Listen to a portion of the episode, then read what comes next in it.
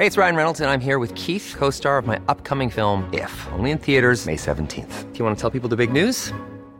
All right, I'll do it. Sign up now and you'll get unlimited for $15 a month in six months of Paramount Plus Essential Plan on us. Mintmobile.com slash switch. Upfront payment of $45 equivalent to $15 per month. Unlimited over 40 gigabytes per month. Face lower speeds. Videos at 480p. Active Mint customers by 531.24 get six months of Paramount Plus Essential Plan. Auto renews after six months. Offer ends May 31st, 2024. Separate Paramount Plus registration required. Terms and conditions apply if rated PG. Ahora al aire. A la una, con Salvador García Soto. Un encuentro del diario que piensa joven con el análisis y la crítica. A la una, con Salvador García Soto. Ya he decidido acompañar al presidente de la República, el López Obrador, hasta el último día de su mandato. Voy a cerrar filas con él.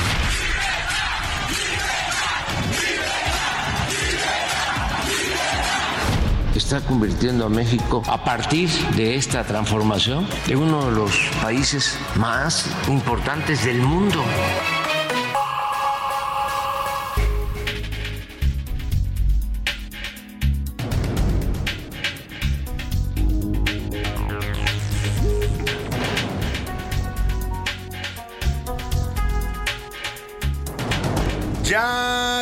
Es la una de la tarde en punto en el centro de la República. Los saludamos con mucho gusto. Estamos iniciando a esta hora del mediodía a la una este espacio informativo que hacemos para usted como todos los días a esta hora del día.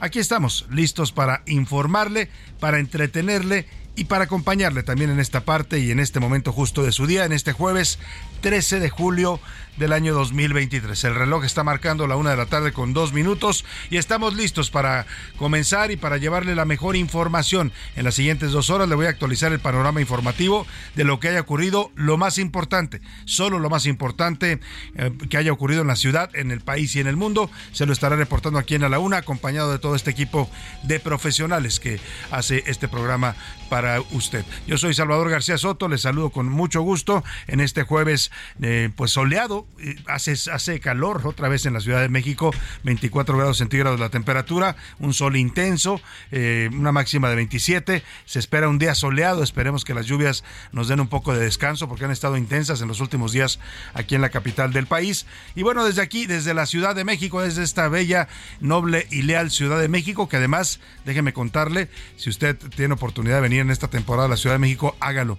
De verdad es muy bonita porque pasa este fenómeno en el que la lluvia limpia a la ciudad, limpia su ambiente, limpia el paisaje, limpia las banquetas, evidentemente el verde vuelve a aflorar y es una época bonita del año para eh, recorrer las calles de la Ciudad de México que se ven más limpias. Esta canción de Guadalupe Trigo, ¿no? De, por las tardes, con la lluvia se baña tu piel morena, pues se ve muy bien reflejada esta metáfora que utilizó este gran cantautor y poeta uh, que le dedicó a la Ciudad de México en estos días. Así es que desde aquí saludamos a toda la República, mandamos saludos afectuosos a la gente de Monterrey, Nuevo León, allá en la Sultana del Norte, a Guadalajara, Jalisco, en la Perla Tapatía, a la comarca lagunera, allá en el noreste de México, en la zona conurbada donde confluyen los estados de Coahuila y Durango. También saludamos con gusto a la gente de Oaxaca capital, muchos saludos a la zona de los valles centrales, a la gente del Istmo de Tehuantepec, también los saludamos afectuosamente, a la gente de Tampico, Tamaulipas, allá en el Golfo de México, saludamos a la gente que vive en Tampico y también en Ciudad Madero y en Altamira, Tamaulipas.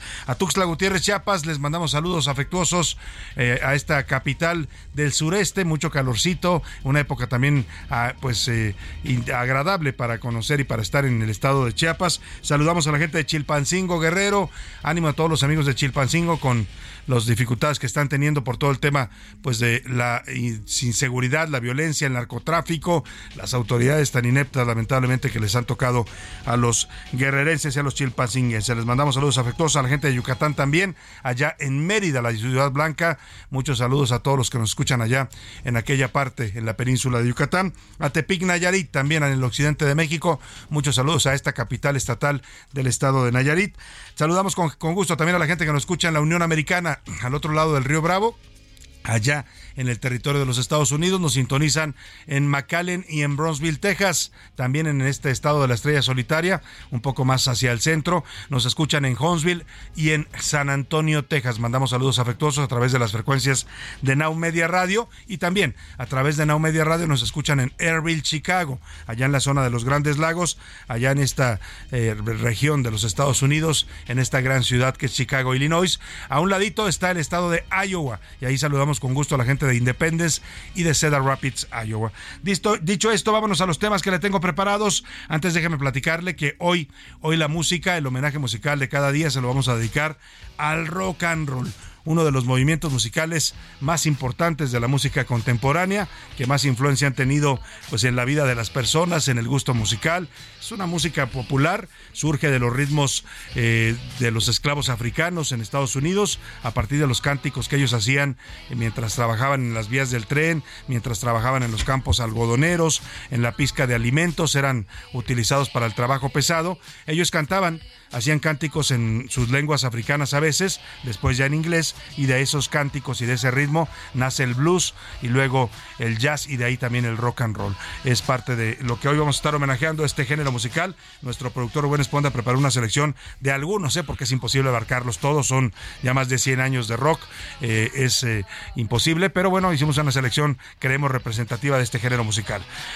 Por lo pronto, Vamos a regalar pases dobles también el día de hoy. Estése muy atento porque vamos a dar pases para el teatro. La puesta en escena se llama 2222. La produce y la dirige Odín Dupeirón. Es una profunda reflexión sobre la vida y la muerte. Vale mucho la pena disfrutar estos espectáculos de Odín Dupeirón que siempre, además de entretenernos, también buscan aportarnos siempre reflexiones importantes sobre nuestra vida. La función es este domingo, el domingo 16 de julio a las 6 de la tarde en el Parque Interlomas. Adelante le voy a dar la dinámica, la pregunta por la que se puede usted ir este fin de semana a relajar un poco al teatro. Qué bonito es el teatro, ¿eh? de verdad. Es un espectáculo que vale la pena eh, disfrutar y en esta Ciudad de México hay una amplia oferta y cartelera teatral. Así es que cuando usted esté aburrido, no tengo ganas de ir al cine, no tengo ganas de, de salir, ¿por qué no se da una vuelta al teatro? De verdad hay grandes espectáculos y hay toda una industria, muchos actores, productores, tramoyistas, gente que depende de esta actividad en la Ciudad de México y a la que hay que apoyar, por supuesto. Y vámonos ahora sí, si le parece, a la información en este jueves. A la una. Con Salvador García Soto.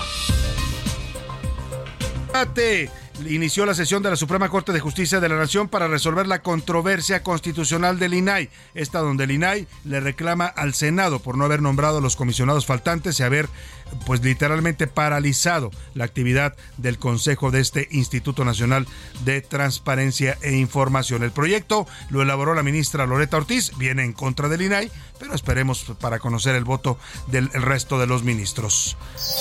Y agarrón, Marcelo Ebrard le propuso un debate a Claudia Sheinbaum, la retó a debatir con él después de que ésta lo criticara por su plan de seguridad. Ángel, la gran pregunta es, ¿aceptará la doctora el debate? Y anda nada, luego de que el presidente pidiera una investigación en contra de las empresas de Xochil Gálvez, aspirante del Frente Amplio por México a la presidencia de la República, ella misma dio a conocer que sus contratos sí los tiene, que todos son legales y que incluso tiene contratos con su empresa Hightech, una de las dos empresas que posee, con la 4T Dice Xochitl Galvez, mi empresa es tan chingona que hasta el gobierno de López Obrador la contrató. Vamos a estar hablando de estas eh, pues ataques del presidente López Obrador desde la mañanera a Xochitl Galvez y cómo se defiende la aspirante blanquiazul. Y último adiós, ayer entre música y reclamos de justicia, los familiares le dieron el último adiós, un triste adiós a Aitana Betsabe, la pequeña de seis años que perdió la vida en un elevador del hospital número 18 de Playa del Carmen en Campeche. Mientras tanto, denunció el IMSS ha denunciado penalmente a Citravem, la empresa que le daba mantenimiento a los elevadores de este hospital. En los deportes enderezan la nave. La selección mexicana de fútbol venció 3 a 0 a Jamaica y se instaló en la final de la Copa de Oro que va a disputar ante Panamá. Además, nueva visita de las grandes ligas a la Ciudad de México. Los Rockies de Colorado y los Astros de Houston van a jugar una serie en el Parque de los Diablos Rojos. También tendremos el entretenimiento con Anaí Arriaga y mucho, mucho más para que usted se informe, se entretenga y pase un buen momento a esta hora de su día en el que esperemos poder acompañarle acompañarle pues en esta en cualquiera de actividad que usted esté realizando. Para que usted participe y haga este programa con nosotros, le hago las preguntas de este jueves. En A la Una te escuchamos. Tú haces este programa. Esta es la opinión de hoy.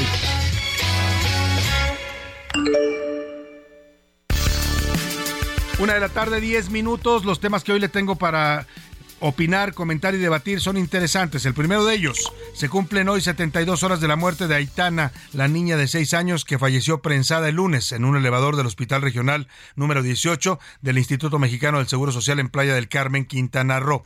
Después de este trágico hecho, ya fueron separados de sus carros los encargados del mantenimiento del hospital. Además, también hay una denuncia penal en contra de la empresa Citraven, Transporte Vertical de México, que era la encargada de dar mantenimiento a estos elevadores. Después de tres días de ocurrida esta tragedia, dolorosa tragedia, para usted, ¿qué hay detrás? ¿Qué hubo detrás de este hecho lamentable, la muerte de esta pequeñita en un hospital del Seguro Social, en donde debían curarla? Y ahí encontró la muerte. Le doy tres opciones para que me conteste qué hay detrás de esto. Uno, descuido y desdén por falta de presupuesto, la famosa austeridad que está golpeándonos también a los mexicanos, convertida en austericidio o la corrupción con empresas chafas. Lamentablemente aquí se está asomando muchas irregularidades en esta empresa a la que contrataron y le dieron pues el servicio del mantenimiento a los elevadores o de plano un accidente trágico, muy trágico, pero al final accidente.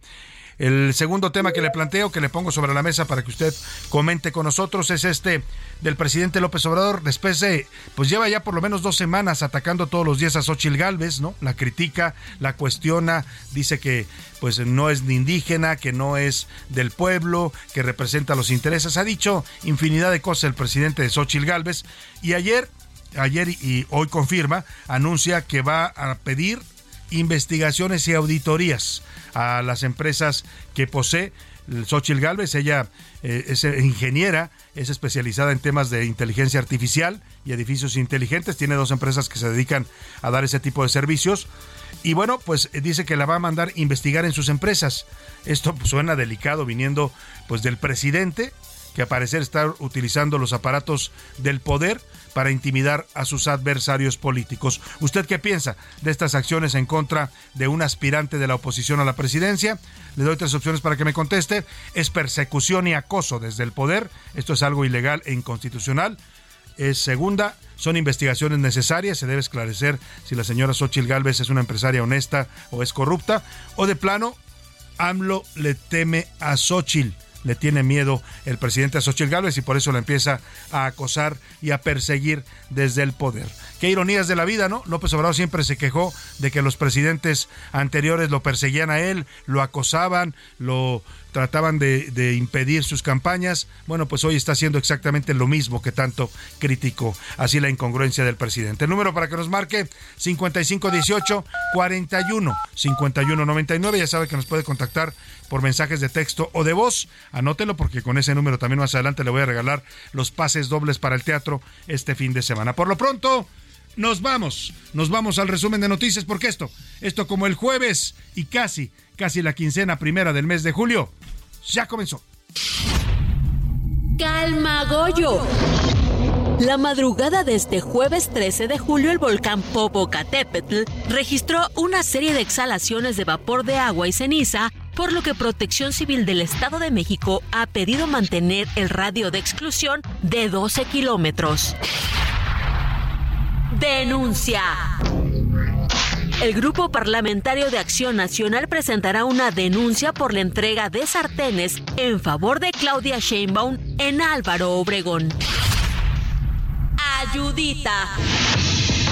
El gobierno federal refinanció deuda local en el mercado por un monto de 132.862 millones de pesos a través del intercambio de valores gubernamentales. En alerta. Un tornado tocó tierra la noche del miércoles cerca del Aeropuerto Internacional de Chicago, donde obligó a pasajeros a resguardarse e interrumpió cientos de vuelos. No hubo reportes de heridos. Decisión.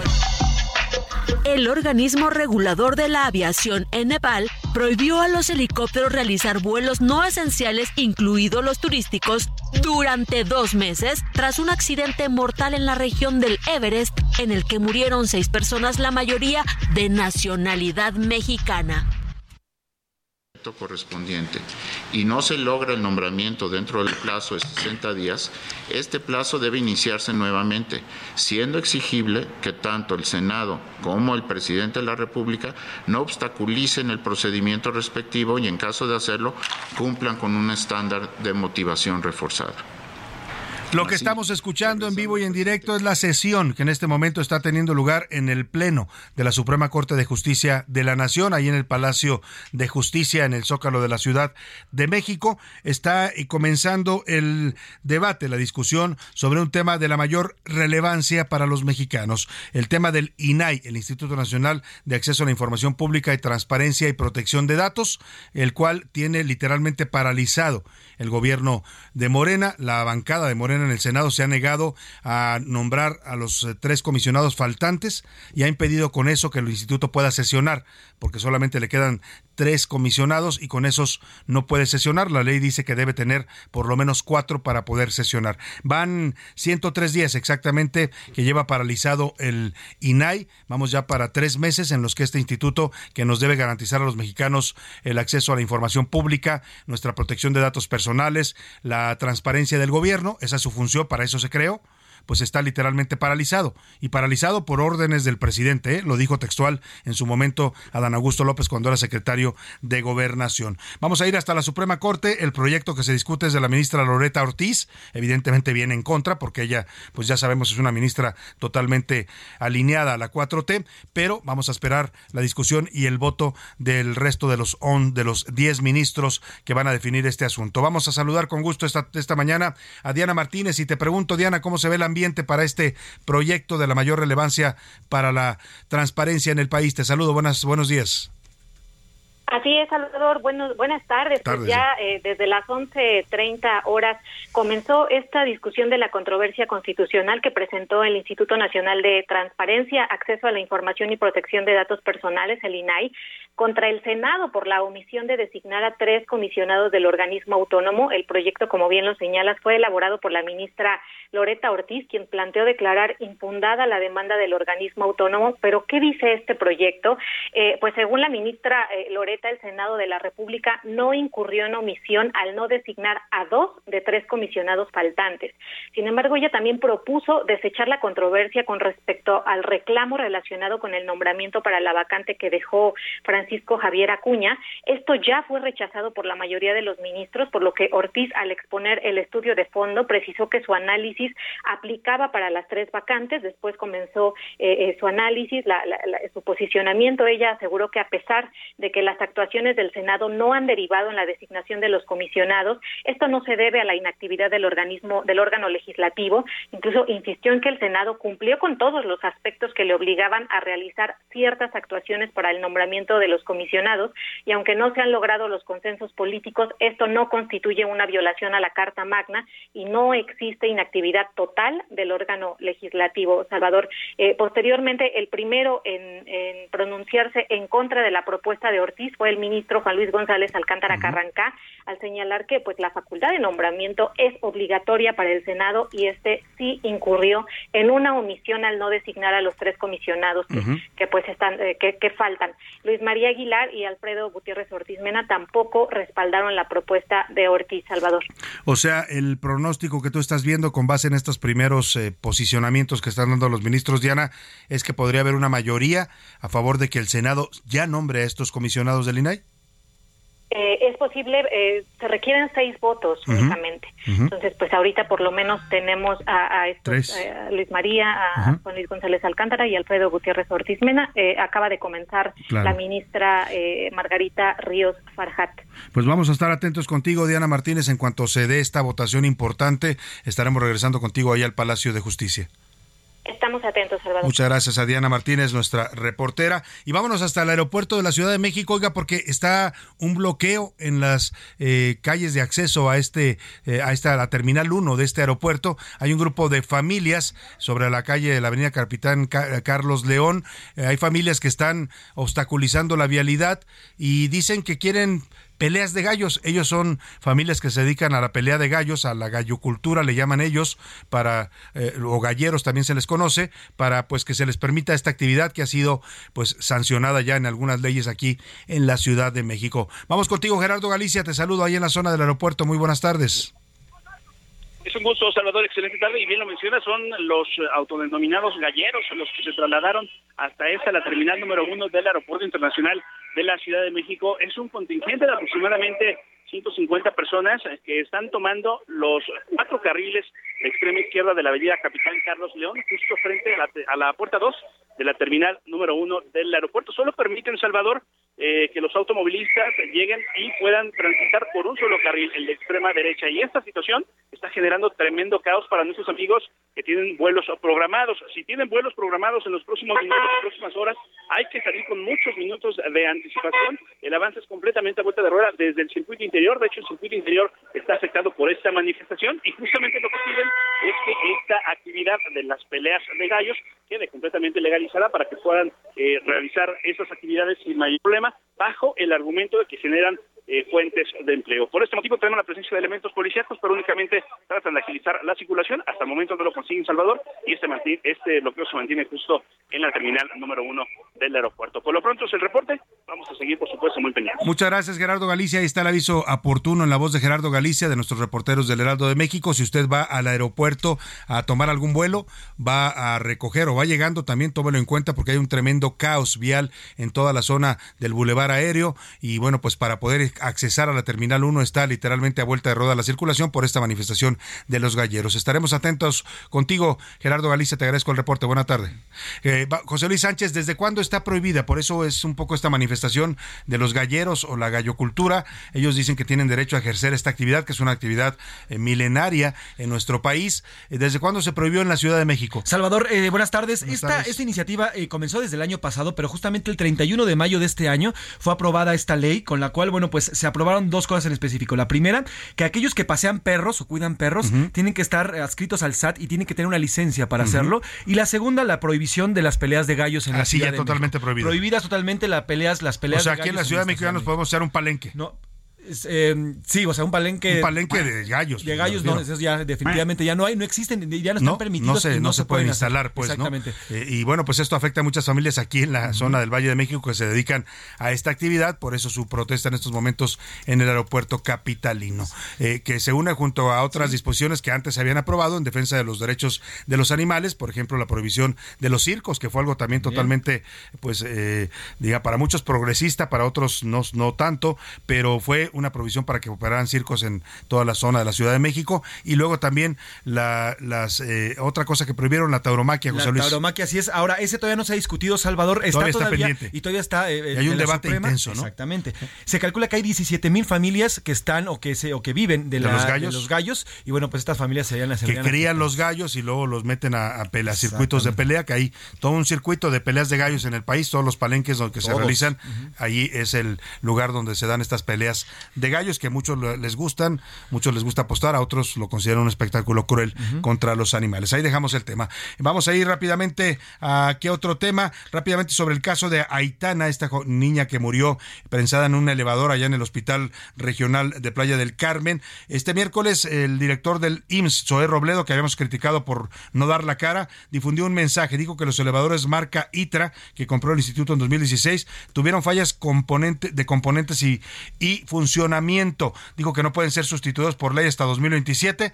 Eh, dio datos de la licitación en la que se adquirieron y esto fue lo que comentó el director del IMSS, Zoé Robledo, sobre esta tragedia. Sobre el contrato de la empresa Citravem para el mantenimiento de los cuatro elevadores del Hospital General de Zona en Playa del Carmen, aclaramos algo. Está vigente. Nuestro compromiso está en revisar y en perfeccionar todos los procedimientos y llevar a cabo las acciones que sean necesarias para garantizar que un hecho como este nunca, jamás vuelva a ocurrir.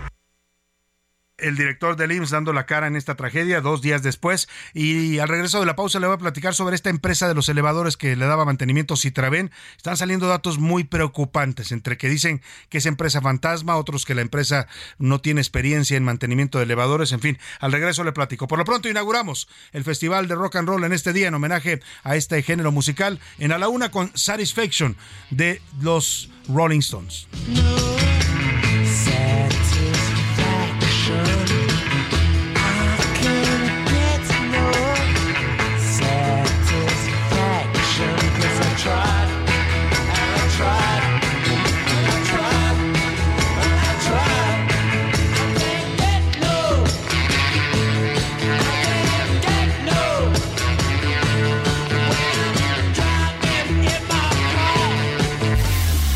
En un momento regresamos. Ya estamos de vuelta en A la Una con Salvador García Soto. Tu compañía diaria al mediodía. Qué bien te veías en tu boda, ma. Ya casi 30 años. Deberían irse de vacaciones a celebrar. Uy, mija, con qué ojos. Fonacot te presta hasta cuatro meses de sueldo, con el interés más bajo, en efectivo y directo a tu cuenta en 24 horas. Fonacot está conmigo. Gobierno de México. La rima de Valdés. ¿O de Valdés la rima?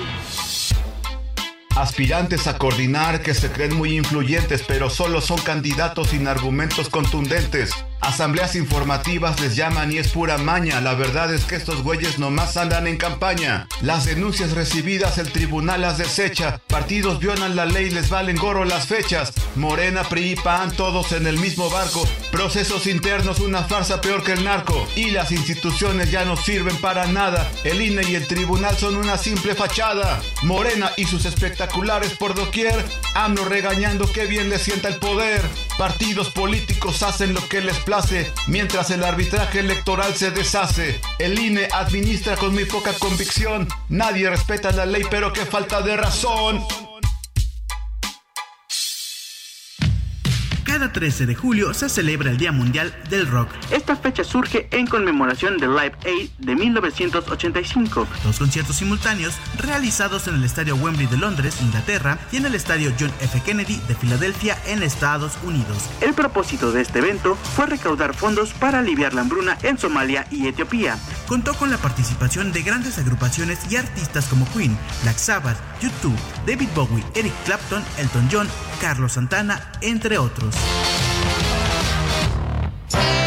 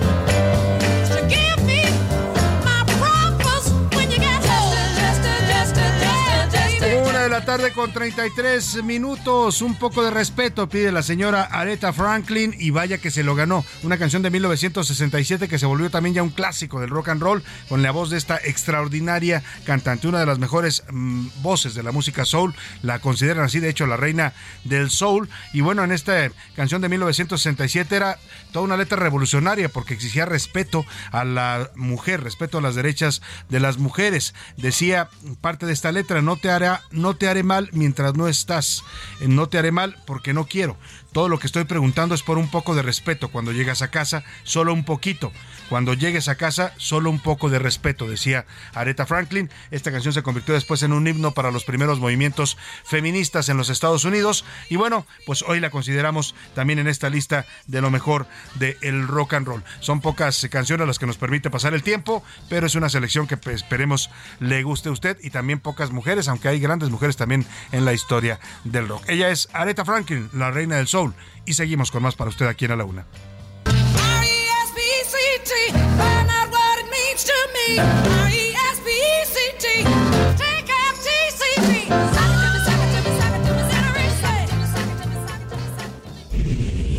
A la una, con Salvador García Soto. El ojo público. En A la Una tenemos la visión de los temas que te interesan en voz de personajes de la academia, la política y la sociedad. Hoy escuchamos a Emilio Rabaza en La Cuerda del Ciudadano. El ojo público. Radiografía electoral. Llevamos un mes y medio del arranque de las precampañas a partir del 5 de junio, de acuerdo con el calendario del presidente Andrés Manuel López Obrador, al dar la voz de salida a sus corcholatas para la campaña no campaña. Unas semanas después despegó la oposición con el acuerdo del PRI-PAN-PRD sobre su método selectivo de la candidatura presidencial. Una radiografía de un proceso hasta cierto punto inédito nos arroja los siguientes componentes. Uno, se trata de un proceso híbrido integrado de elementos regresivos combinados con otros innovadores. Dos, los primeros, los regresivos, corresponden al diseño de Andrés Manuel López Obrador, que en buena medida es una copia del molde y modelo del de Luis Echeverría del siglo pasado. Así lo demuestra la preselección presidencial de seis, mismo número, aspirantes. De Luis Echeverría fueron Muñoz Ledo, que en paz descanse, Moya Palencia, López Portillo, Calves Betancourt, Cervantes del Río y Gómez Villanueva. Los de Andrés Manuel López Obrador, con recorridos sin contienda ni debate entre ellos, solo se permite el mimetismo y la adulación al líder, el diseño de la centralización total. Dos, la oposición ha querido desmarcarse y diferenciarse con un registro abierto de candidaturas, ahora reducido de 30 a 13, la acumulación de 150 mil firmas, debate en cuatro entidades, encuesta y voto con padrón. Tres, el factor Xochil Gálvez, una precandidatura disruptiva con enorme atractivo en redes y medios de comunicación, y la incertidumbre de la decisión de Movimiento Ciudadano son los elementos pendientes de definir en el campamento opositor. Cuatro, la desbordada incontinencia de un presidente de facto transmutado de jefe de Estado en jefe de campaña de su propio partido, que se inmiscuye en el proceso opositor con su ya trillada retaíla de que está determinado por la mafia del poder conservador, llevado ayer al extremo obsesivo de pedir una investigación de los contratos de la empresa de Xochil Gálvez. Deliberadamente se olvida del infructuoso empeño de Fox para evitar su candidatura, que solo logró victimizarlo en el 2006. 5. Tibieza indiferencia del árbitro electoral, el INE, ante la franca violación de las reglas constitucionales y legales para los tiempos de precampañas. Con estos componentes regresivos e innovadores, México se mueve hacia la elección histórica del 2024 con 20.262 cargos públicos en disputa. La presidencia, 628 legisladores federales, 9 gubernaturas, 1.098 asientos en congresos locales y 18.096 en ayuntamientos. Una elección que con brillantez definió Beatriz Paredes al registrarse la disyuntiva de México en el 2024 es entre la profundización democrática o la regresión autoritaria. Ese es el sino de su ser o no ser en esa elección. Le saluda con el afecto de siempre Emilio Rabaza Gamboa, docente e investigador de la UNAM. A la una, con Salvador García Soto. Bueno, una de la tarde con 38 minutos. Interesante esta coincidencia. Fíjese, usted estaba escuchando atentamente al doctor Emilio Rabaza con su reflexión sobre esta radiografía electoral que nos hace muy interesante porque efectivamente nos dirigimos a una elección todas las elecciones importantes, pero esta 2024 por la dimensión que tiene, 2.262 cargos vamos a elegir los mexicanos, por supuesto el más importante, la presidencia de la República, pero también nueve gubernaturas y también, súper importante, la mayoría en el Congreso de la Unión. Vamos a elegir diputados y senadores en 2024 y vamos a conformar una nueva mayoría, pues que puede ser clave para lo que venga en los próximos años, ¿no? Y, eh, por eso la importancia de esta elección y la coincidencia de la reflexión que hacía Emilio Rabasa con el rap que nos sorprendió hoy. El maestro el maestro eh, Héctor eh, Valdés le mandamos un abrazo afectuoso. Se puso a rapear hoy en su rima del día y justamente decía lo mismo con diferentes palabras que el maestro Rabasa se está configurando un escenario preocupante no todo mundo en campaña un INE débil que no dice nada las leyes ya no importa se violan los tiempos. Y bueno así en esa ruta de anomalías e ilegalidades nos vamos dirigiendo a la elección del 2024 interesantes las reflexiones de nuestros dos colaboradores en dos estilos distintos, pero ambos con atinados comentarios. Vamos a retomar rápidamente el tema de esta tragedia ocurrida ya en el hospital de Quintana Roo del INS. Ya le platicaba antes de irme a la pausa que ya dio la cara, finalmente se tardó 48 horas, ¿eh? Qué insensibilidad de verdad de nuestros funcionarios. Esto era para que el director del INS hubiera salido a la primera a dar la cara y asumir responsabilidades, pero mandó ahí a un vocero, a un señor de allá de, del delegado del INSS Quintana Roo, que pues lo único que hizo fue transmitir un mensaje totalmente insensible, ¿no? Decir que pues sí lamentaban la tragedia, pero que el problema era de la empresa que daba mantenimiento a los elevadores. Bueno, pues hoy sí salió el señor Zoé Robledo a dar, tratar de dar explicaciones y parte de lo que él apunta es que este mm, contrato de la empresa Citraven, pues es una empresa que ahora están emergiendo una serie de de sospechas. Hay quienes dicen que es una empresa fantasma, hay quienes dicen que no tiene experiencia en el mantenimiento de elevadores y a pesar de eso le dieron estos contratos en el IMSS, pero también en otras dependencias federales. En fin, el tema está delicado. Iván Márquez nos hace una radiografía de qué, quién es esta empresa, si eh, Servicios eh, y Transportes Verticales de México. Vamos a que nos cuente Iván lo que se sabe de esta empresa. Iván.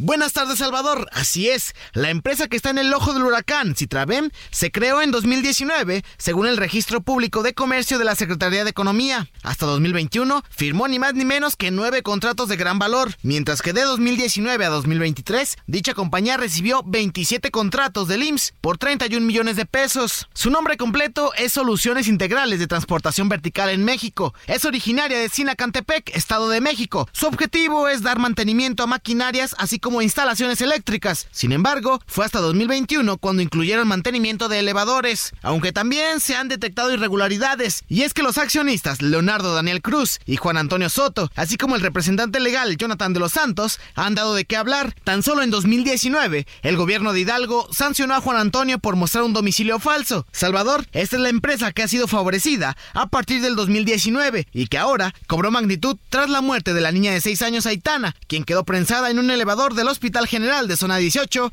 del IMSS en Playa del Carmen. Esta es la información. Bueno, pues se viene toda clase de sospechosismos, ¿no? Y de preocupación porque se trata de una empresa que se crea en 2018 y de pronto ya tiene los contratos de elevadores de varios hospitales del IMSS, tiene contratos de eh, varias dependencias federales también, ¿no? Y esto dice, bueno, ¿de dónde?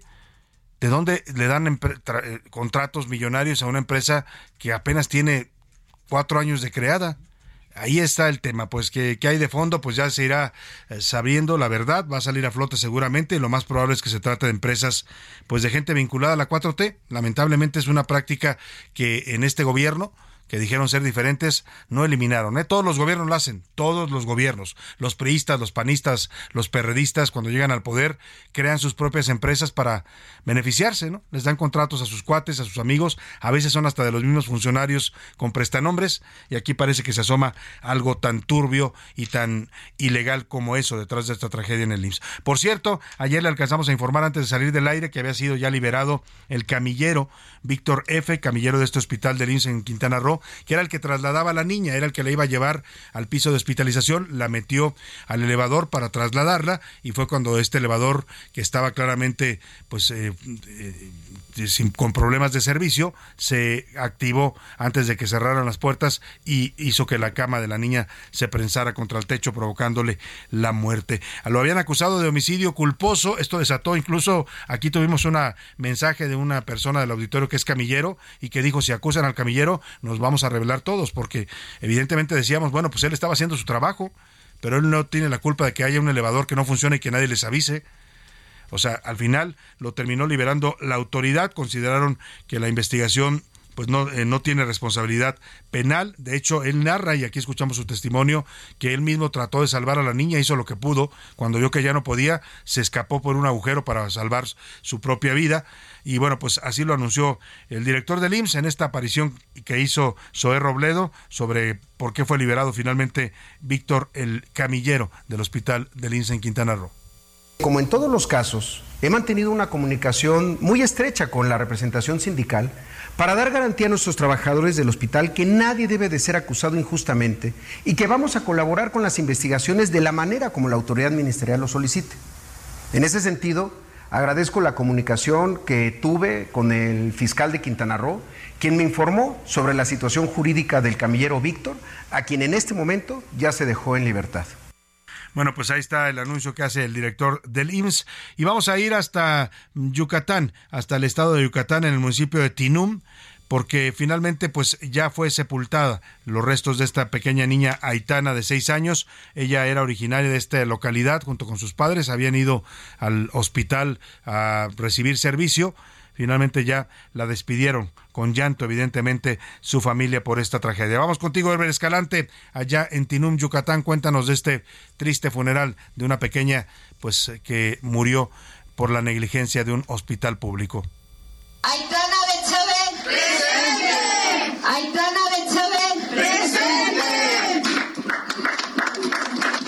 Familiares y pobladores del municipio maya de Tinum dieron ayer el último adiós a la niña Aitana, que perdió la vida en un accidente de elevador en el hospital del IMSS de Playa del Carmen en Quintana Roo hace unos días.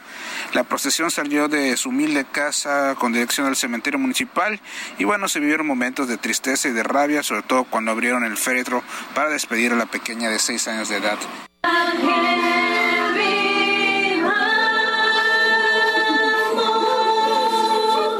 En la procesión también participaron muchas niñas y niños vestidas de blanco, quienes cargaban globos y también se escucharon eh, cánticos dedicados a la menor. Con serenidad, su padre Patricio Domínguez Balcázar declaró que sí habrá justicia y dijo que está contando con el apoyo de las autoridades de Quintana Roo, así como del Instituto Mexicano del Seguro Social. Escuchemos lo que declaró que le puedo decir, la gobernadora de Quintana Roo, una bella persona, me está apoyando a lo máximo. El Seguro Social también está correspondiendo, está haciendo su parte. Muchas personas externas, que no puedo pronunciar su nombre, están apoyando. Esta es la información que tenemos desde Yucatán. Muchas gracias, Herbert Escalante. Pues qué triste despedida, de verdad, dentro de lo que pues es eh, aceptar la muerte de un ser querido. Es mucho más difícil cuando ocurren este tipo de tragedias, accidentes que no tienen justificación y no tienen explicación más que pues la negligencia, la corrupción, la ineptitud de las autoridades de un hospital del Instituto Mexicano del Seguro Social.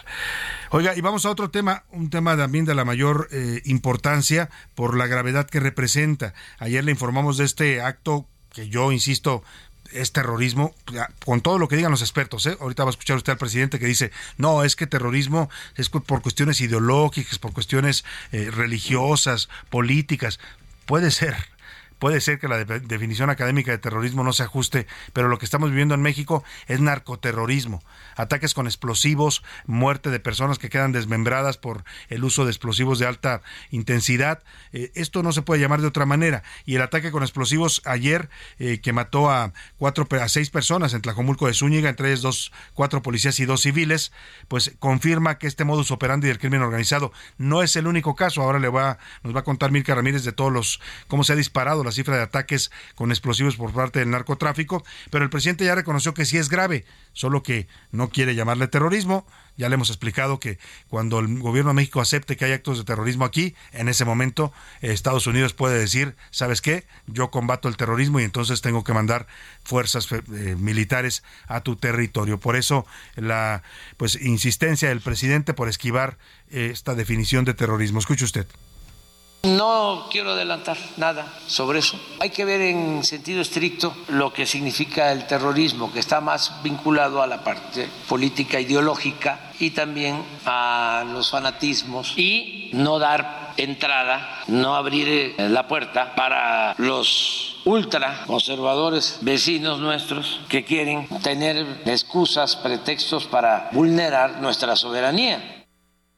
Bueno, pues ahí está el presidente preocupado por este tema y no le quiere dar mayor importancia, pero el hecho es grave. Más adelante le voy a presentar esta pieza que nos preparó Milka Ramírez, que documenta cómo ha habido 288 ataques de este tipo con uso de explosivos, algunos de ellos de alto poder, de entre 2018 y 2022 en México. Para hablar de este tema, por lo pronto, saludo con gusto en la línea telefónica a Alberto Capela. Él es socio fundador de la empresa AC Consultores y también fue secretario de Seguridad Pública de Morelos, de Quintana Roo y de Tijuana. Qué gusto saludarlo, Alberto. Muy buenas tardes.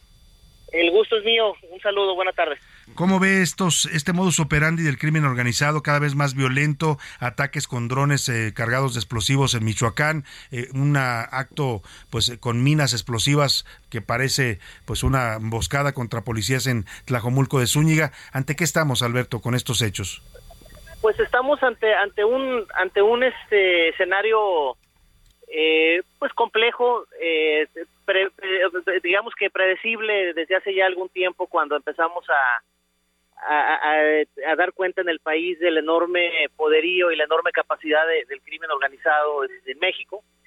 Eh, y que bueno, pues iban a ir subiendo poco a poco conforme sintieran cierto control territorial y el acompañamiento eh, muy desafortunado institucional eh, de, tono al conflicto que traen entre estas organizaciones criminales. Entonces, eh, eh, se dio el primer registro en diciembre, después de 15 días, 15 días del inicio de la administración peñista, del, del, primer antecedente importante con explosivos, pero de ahí en adelante yo recuerdo en mi carácter de secretario de Seguridad Pública en en, eh, en Tijuana y después en Morelos, que en las pláticas de inteligencia se empezaba ya a plantear con enorme preocupación esta posibilidad eh, que pudiera generalizarse eh, en, en, algunas zonas de México, teniendo en consideración que, que un país muy similar al nuestro en términos de poderío criminal, pues es Colombia, y allí se dio una serie de acciones narcoterroristas que, que, bueno, eh, marcaron eh, la historia contemporánea de ese país y, obviamente con enormes tragedias. Y fue un referente eh, importante del poderío y la capacidad económica del narcotráfico este, y todo lo que pudiera generar. ¿no? Ahora, acá se, se niegan las autoridades, el presidente hoy insistía en que no se hable de terrorismo, sabemos lo que significaría hablar de terrorismo con estos actos de narcotráfico en México por las leyes estadounidenses, pero eh, vemos una, una, forma de operar y una capacidad de, de, armamento explosivo que debiera estar preocupando ya a las autoridades. Son 288 ataques de 2021 a la fecha. Bueno, yo yo yo difiero eh, del señor presidente con el debido respeto. Eh, el tipo penal en el Código Penal Federal establece con mucha que estas acciones eh, que generan terror, amedrentan a las autoridades y a la sociedad en general, pues están inscritas en una en un tipo penal denominado terrorismo que organizaciones internacionales con, como la ONU hayan determinado que filosóficamente este, el, concepto tiene que ir de la mano con eh, cierta ideología religiosa o política y que eh, eso genere eh, estos actos de, de, terror, pues es otra cosa. La, la verdad es que nuestra legislación, si la revisamos con detenimiento, estaría estableciendo desde hace ya algún tiempo que fue el debate que me aventé yo el año pasado con estos hechos lamentables en mi tierra que nunca había pasado, con vehículos quemados, este, al mismo tiempo 15 incidentes en la ciudad de Tijuana, eh, sumado a lo que había pasado en Jalisco y Michoacán en la misma semana, decía, esos son actos de terror, están, están provocando una parálisis en la sociedad, están paralizando a dos millones de personas, claro que son actos terroristas generados evidentemente por eh, algunas detenciones o acciones institucionales o el, el, estar señalando a la autoridad de ser cómplice del grupo criminal rival. Entonces, eh, sí, sí, sí tenemos que cambiar un poco el paradigma y yo planteo con, con mucho respeto al gobierno federal, siempre he dicho, bueno, pues el, el eh, yo recuerdo desde pequeño que nos decían que la enfermedad del alcoholismo se resolvía con el primer paso que era reconocer que ese es alcohólico, ¿no? Sí. Entonces, si no reconocemos la gravedad del problema que tenemos, pues simplemente van a seguir matizando y los operadores del sistema, eh, en este caso autoridades policiales, eh, los tres órdenes de gobierno y de procuración de justicia, cuando escuchan a la primera autoridad política de este país decir que no pasa nada, seguirán cruzados de brazos. Pues eso es muy... Sí. Y, y evidentemente eh, siendo parte del problema y no de la solución, que es lo que ha estado pasando lamentablemente en los últimos años, y sin dejar de reconocer, porque ya ve que son muy sensibles por los temas político-partidistas, que este problema no se crea en esta administración, eso es verdad, pero tampoco esta administración ha cumplido con eh, la cara a la sociedad con el compromiso que se hizo en campaña de tener una estrategia sólida, eficaz, medible socialmente, que evidentemente le diera la, eh, el, cambio eh, radical de los niveles de violencia que han venido creciendo sistemáticamente en México. El problema se catapultó. Numéricamente va a ser la administración más violenta eh, en la historia de México. 35% más de homicidios terminará en, en, función de la administración inmediata anterior peñista y un 67% más que el, que el gobierno que más critican, que es, la época del presidente Calderón. Pues sí, ahí están los datos que no mienten y la pues eh, esta esta necesidad del gobierno de no reconocer la realidad puede llevarnos a los mexicanos a estadios todavía más mucho más delicados y violentos de los que estamos viviendo. Le agradezco a Alberto pues, Capela. Gracias. Muchas gracias. Un, saludo a Alberto Capela, especialista en temas de seguridad, creador de esta empresa de consultores SA y bueno, pues secretario de seguridad en, varias, en varios estados de la República. Lo dejo con Rock and Roll All Night de los Kiss y volvemos con más a la una.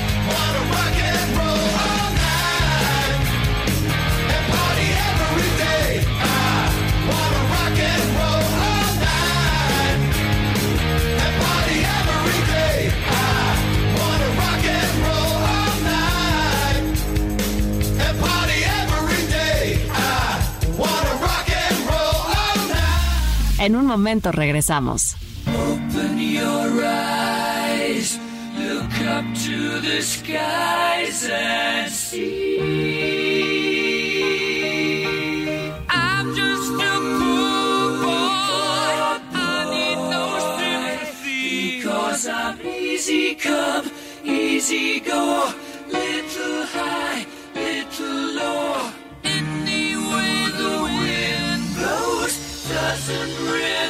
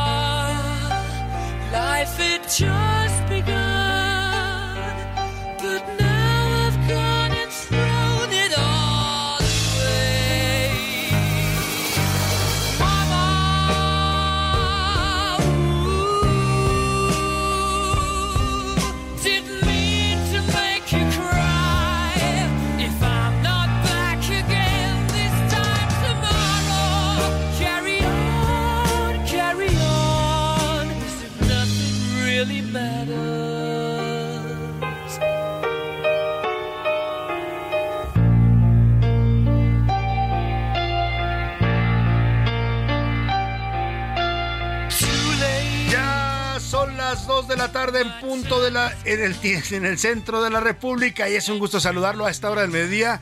Comenzamos la segunda hora de la una y también también ya la tarde de este de este jueves 12 13 de julio.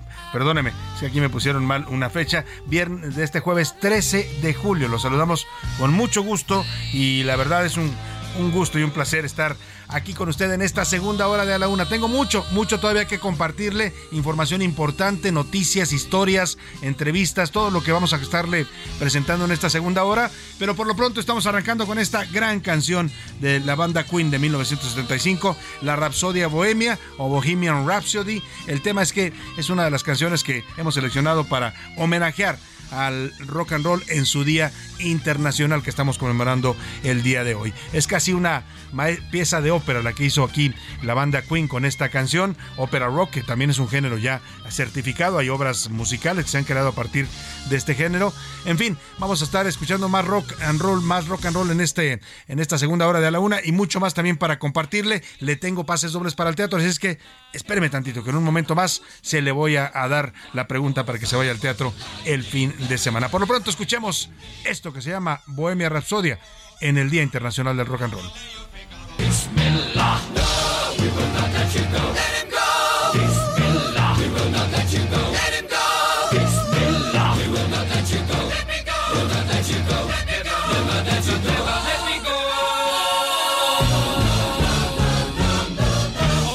Mia, mamma mia. Mamma mia, let me go. Beelzebub has a devil put aside for me, for me,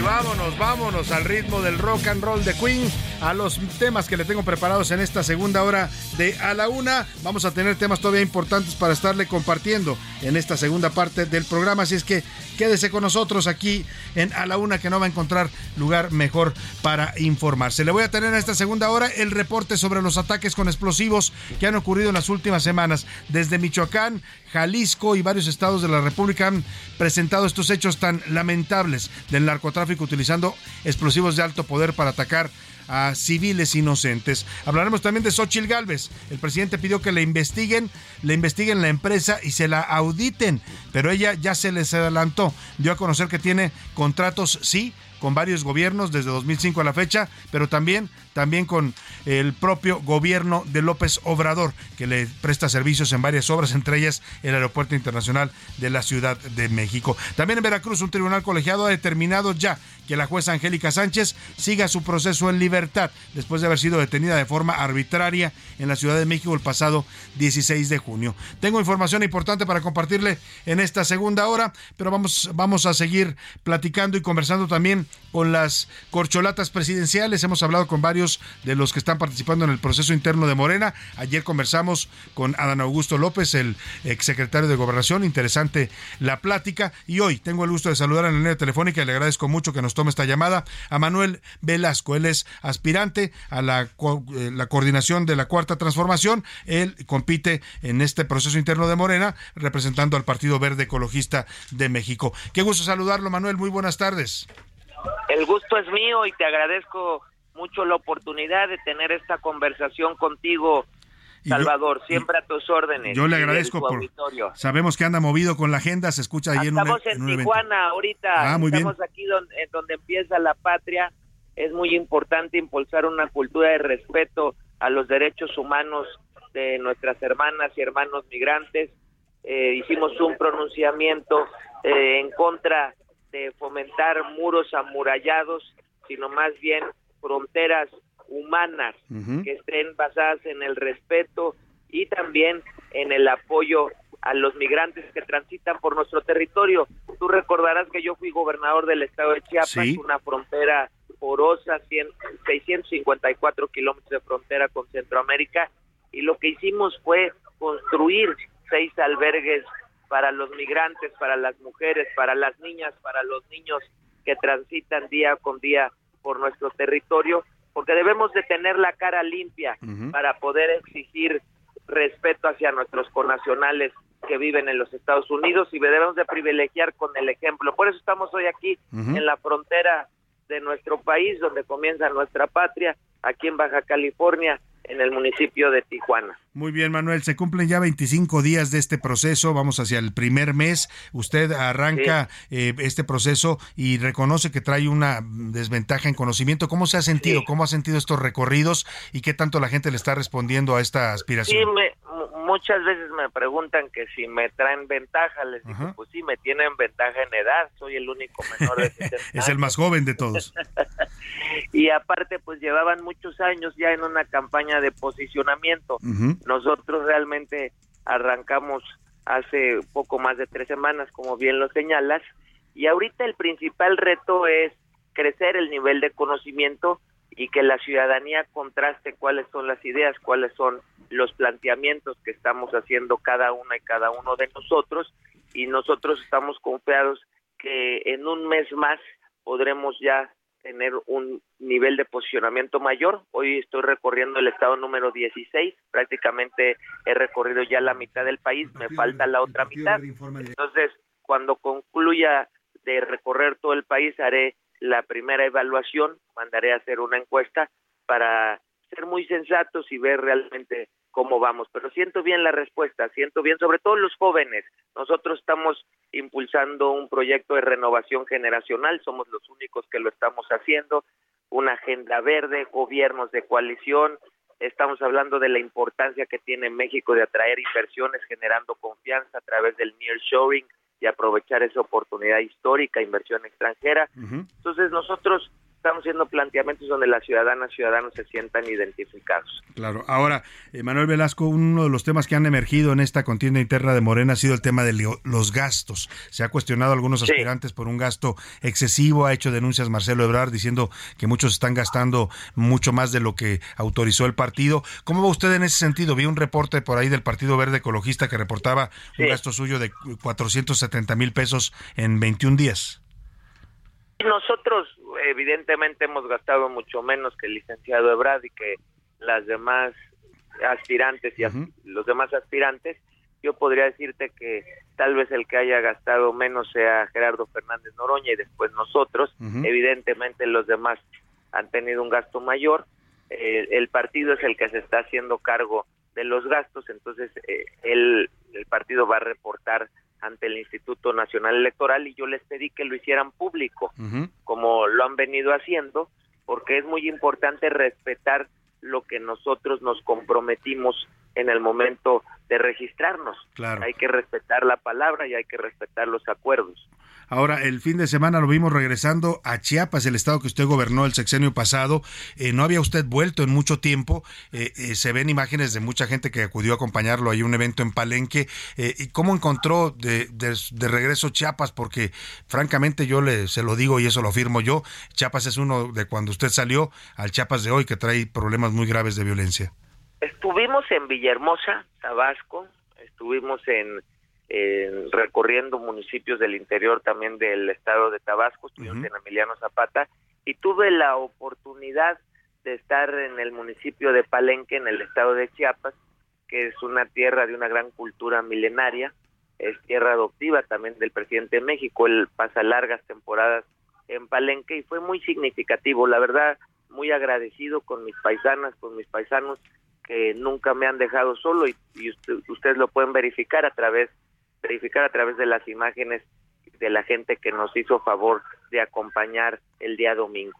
Una concentración muy fuerte. Sí, muy, muy importante sin duda alguna. Ahora, eh, hablábamos del tema de los gastos, pero eh, ¿qué tanto se está sintiendo, digamos, el piso parejo que se había comprometido en el proceso interno del partido de Morena? Eh, vemos este tema de los espectaculares, por ejemplo, yo no veo tantos espectaculares de usted, pero sí de otros candidatos. ¿Eso afecta o no afecta el tema del piso parejo? Porque ahora dicen que nadie los paga, que se pagan solos. También ahora que estuve en la Ciudad de México vi muchos espectaculares de candidatos a jefe de gobierno, eh, de diferentes candidatos de oposición también. No quiero particularizar nombres, pero ustedes lo pueden verificar. Y yo creo que aquí debe ser un tema parejo, no solo para nosotros, los aspirantes, estamos aspirando en el tema de Morena Verde y PT, sino también a los de la oposición y quien lo debe hacer es el Instituto Nacional Electoral. Si bien es un, tema que no está legislado y regulado en la legislación lo electoral, sí se puede firmar un acuerdo de civilidad y si eh, a mí me convocan, eh, yo estaría dispuesto a ir ante el Instituto Nacional Electoral a firmar este acuerdo de civilidad para que se respeten las reglas y sea parejo para todos, porque lo que tú bien mencionas, este pues hay eh, quienes tienen mayor presencia que otros y yo creo que lo importante sería que fuera un tema equitativo para todos y que fuera el Instituto Nacional Electoral quien regulara este tema. Sin duda. Finalmente le pregunto, Manuel Velasco, porque sé que anda complicado ahí con la agenda, eh, ¿usted va a llegar hasta el final en esta contienda, hasta el resultado final, o va a declinar? Porque muchas voces empiezan a sugerir, ¿no? Que Manuel Velasco y Noroña van a declinar, Monreal va a declinar. ¿Usted llega al final o declina por alguien? Mira, ese es un tema que han hecho de rumorología desde un inicio y nosotros lo que nos hemos enfocado ahorita es en una campaña de posicionamiento. Evidentemente uno tiene que ir haciendo evaluaciones de manera periódica, pero yo estoy convencido que los planteamientos que nosotros hemos hecho son mejores, que los resultados que nosotros tenemos en las administraciones de gobierno que hemos desempeñado son mejores, sobre todo en el tema de seguridad. Nosotros logramos a través del mando único eh, en su momento mantenernos como los estados más seguros de la República Mexicana de acuerdo a las encuestas del INEGI. Entonces yo estoy concentrado en ganar, mi querido Salvador. Evidentemente no, no no soy una persona que no se hace sensata, sé que es un reto mayúsculo, que es complicado, que es difícil, pero esto apenas va iniciando. Por eso a mí me gustaría ir haciendo evaluaciones de manera periódica. Todavía no concluyo de recorrer todo el país, voy a la mitad. Y entonces hay en estados donde no me conocen, pero yo siento buen ánimo después de que escuchan nuestros planteamientos, de que escuchan, la- y dialogamos con ellos y eh, los resultados que nosotros hemos tenido hacen el contraste y la comparativa con los demás aspirantes y los vamos convenciendo. Pues estaremos, Pero seguir seguir en, en esa ruta. pues este, iremos también atentos a, a sus Aquí recorridos. está también en Tijuana Gerardo Fernández. También anda por allá, coincidieron. También anda por acá, sí. Este, y también hay que decirlo, Gerardo es una persona que durante mucho tiempo ha encabezado la defensa hacia el presidente y yo platicaba con él de la importancia que tenemos que hacer un llamado nosotros internamente a dejarnos de dimes y diretes, de discusiones estériles que no nos llevan a nada, porque vemos que de parte de la oposición pues sí están muy organizados y alineados, pero solamente en atacar al presidente de México y en ofender a- al proyecto que nosotros estamos representando. Entonces, más allá de las aspiraciones personales, por legítimas que sean, ahorita nos debe de unir defender el proyecto. Pues ahí está la posición de Manuel Velasco, aspirante en este proceso interno de Morena. Le agradezco mucho, Manuel, y estamos en contacto. Muchas gracias a ustedes, Muy estoy a la tardes. orden. Manuel Velasco, uno de los eh, seis corcholatas, en este caso le dicen la corcholata verde porque él pertenece al Partido Verde, pero está buscando ser candidato pues de la coalición Morena eh, Verde y PT, en la que también ya decía él participa Gerardo Fernández Noroña. Vamos a recibir con gusto aquí en la cabina, ya llegó Laura Mendiola, ¿cómo estás Laura?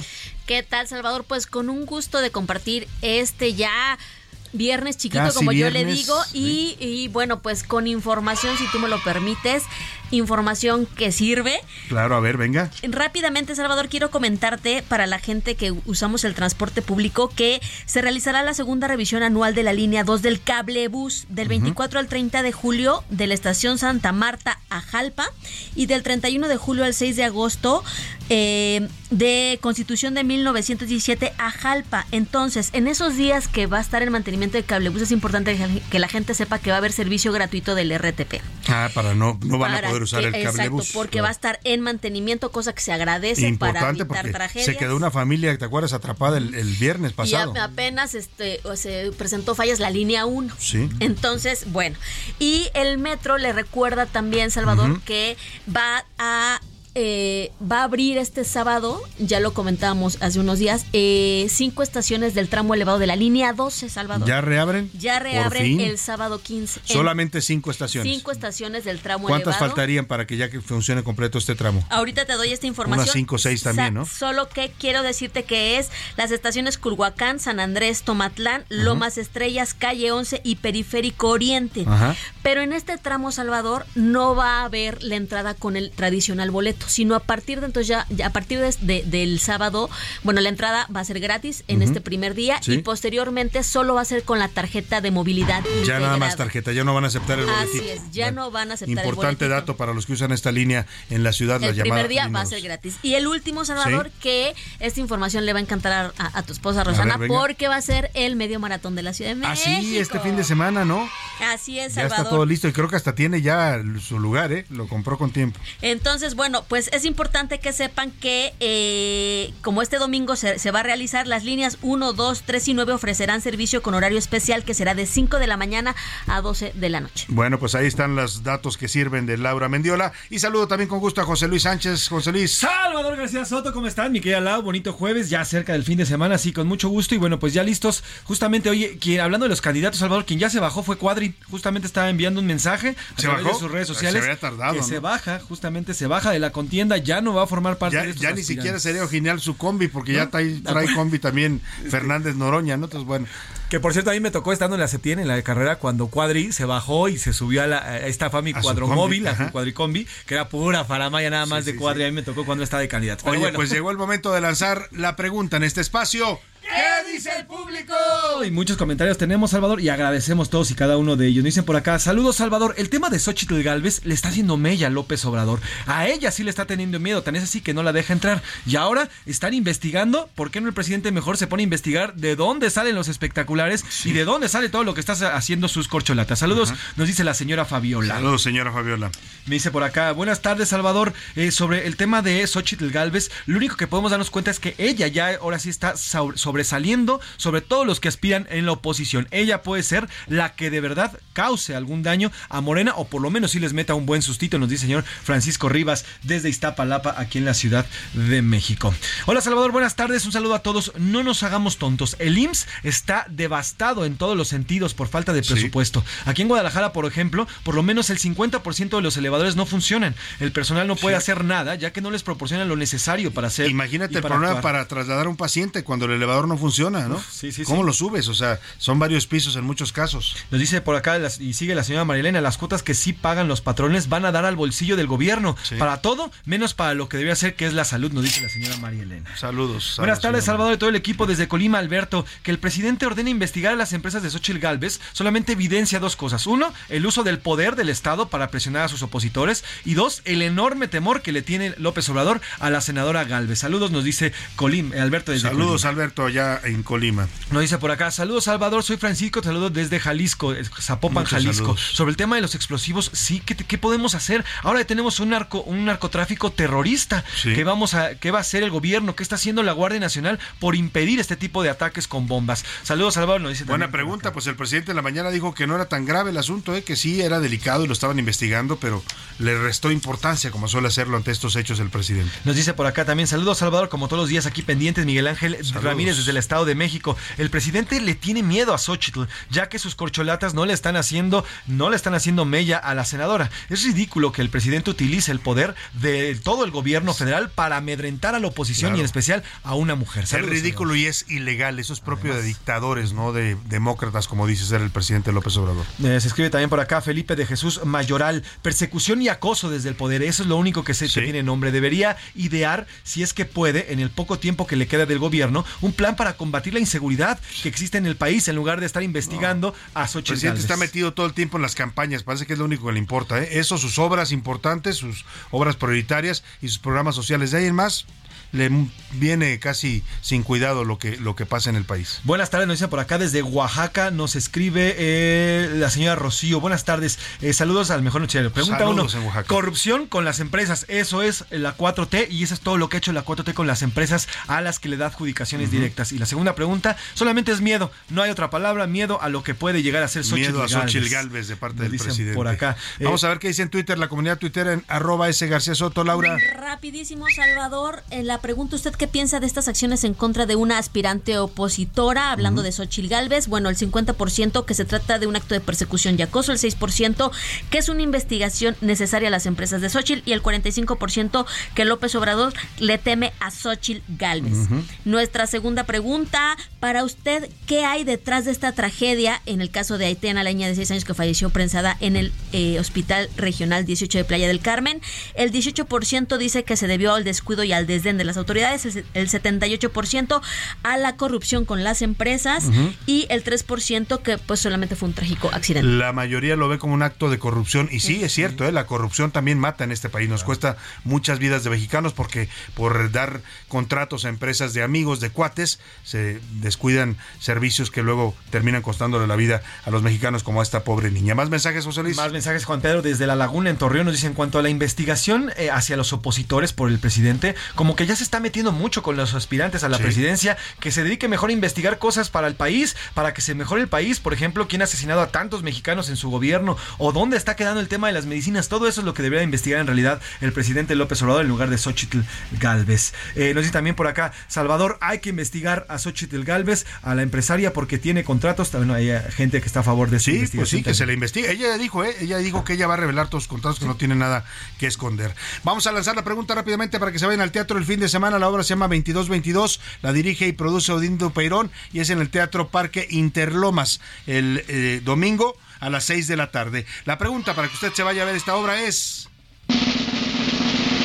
¿Cómo se llama el teatro al que lo estoy invitando este fin de semana? ¿Cuál es el nombre del teatro? Mándemelo al 5518 41 51 99 y se va a ver esta extraordinaria obra de Odín Duperón 2222. Empiece a marcar y nos vamos nosotros a la pausa con música, música de rock and roll. Esta se llama Laura, ¿a ti te gusta el rock and roll? Claro que sí. Es rockera, Laura. ¿Tú, José Luis? Sí, esta casa Por es supuesto. clásica. Todos somos rockeros en este programa. Esto se llama Smoke on the Water del gran Deep Purple.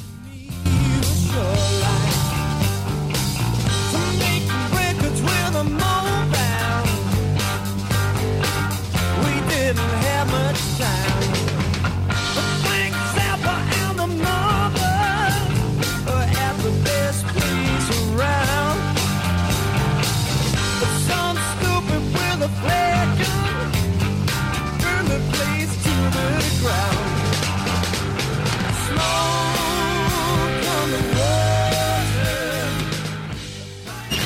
No le cambies. Estás en A la Una con Salvador García Soto.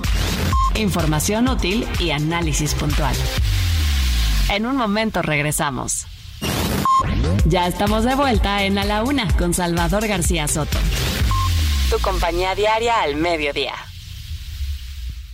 Toma un minuto y piensa en tu momento favorito. El nacimiento de tu primer hijo o su primer cumpleaños. Ahora piensa en las empresas y en los empleos que hay detrás. El de Ana que trabaja en la empresa donde hacen los biberones. El de Carlos que hace los pasteles. Empresarios y colaboradores trabajamos para que a todos nos vaya mejor. CIRT, Radio y Televisión Mexicanas. Voz de las empresas. Consejo de la Comunicación.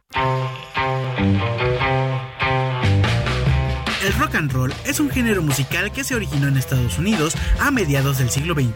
Desde entonces ha evolucionado y se ha ramificado en una amplia variedad de subgéneros, cada uno con su propio estilo y características distintivas. Los subgéneros más conocidos, y por mencionar solo algunos, son el rock clásico, el rock alternativo, el rock progresivo, el hard rock, el heavy metal, el punk y el grunge.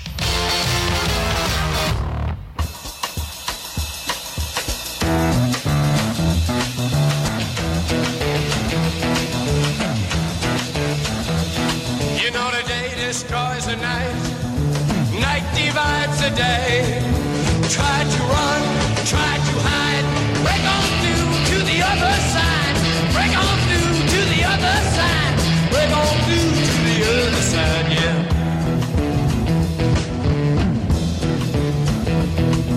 We chased our pleasures here, dug our treasures there.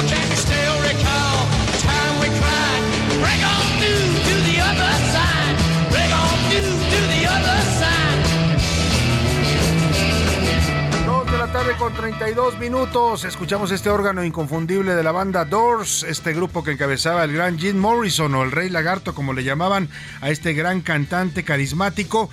Fue el álbum debut de los Doors de Electro Records en 1967, donde venía esta canción, que en un principio no gustó mucho, pero con el tiempo se ha convertido en una de las más valoradas de esta banda. Jim Morrison tenía estudios de filosofía y sus letras siempre aludían a temas bastante profundos como este, donde parte de la letra dice, rompe a través del otro lado. Sí, perseguimos nuestros placeres aquí, cavamos nuestros tesoros ahí, pero puedes recordar la vez que lloramos, rompe a través del otro lado. Escuchamos un poco más de los Doors y su sonido inconfundible en la era del rock progresivo, cuando se usaba este tipo de música, en este homenaje al Día Mundial del Rock.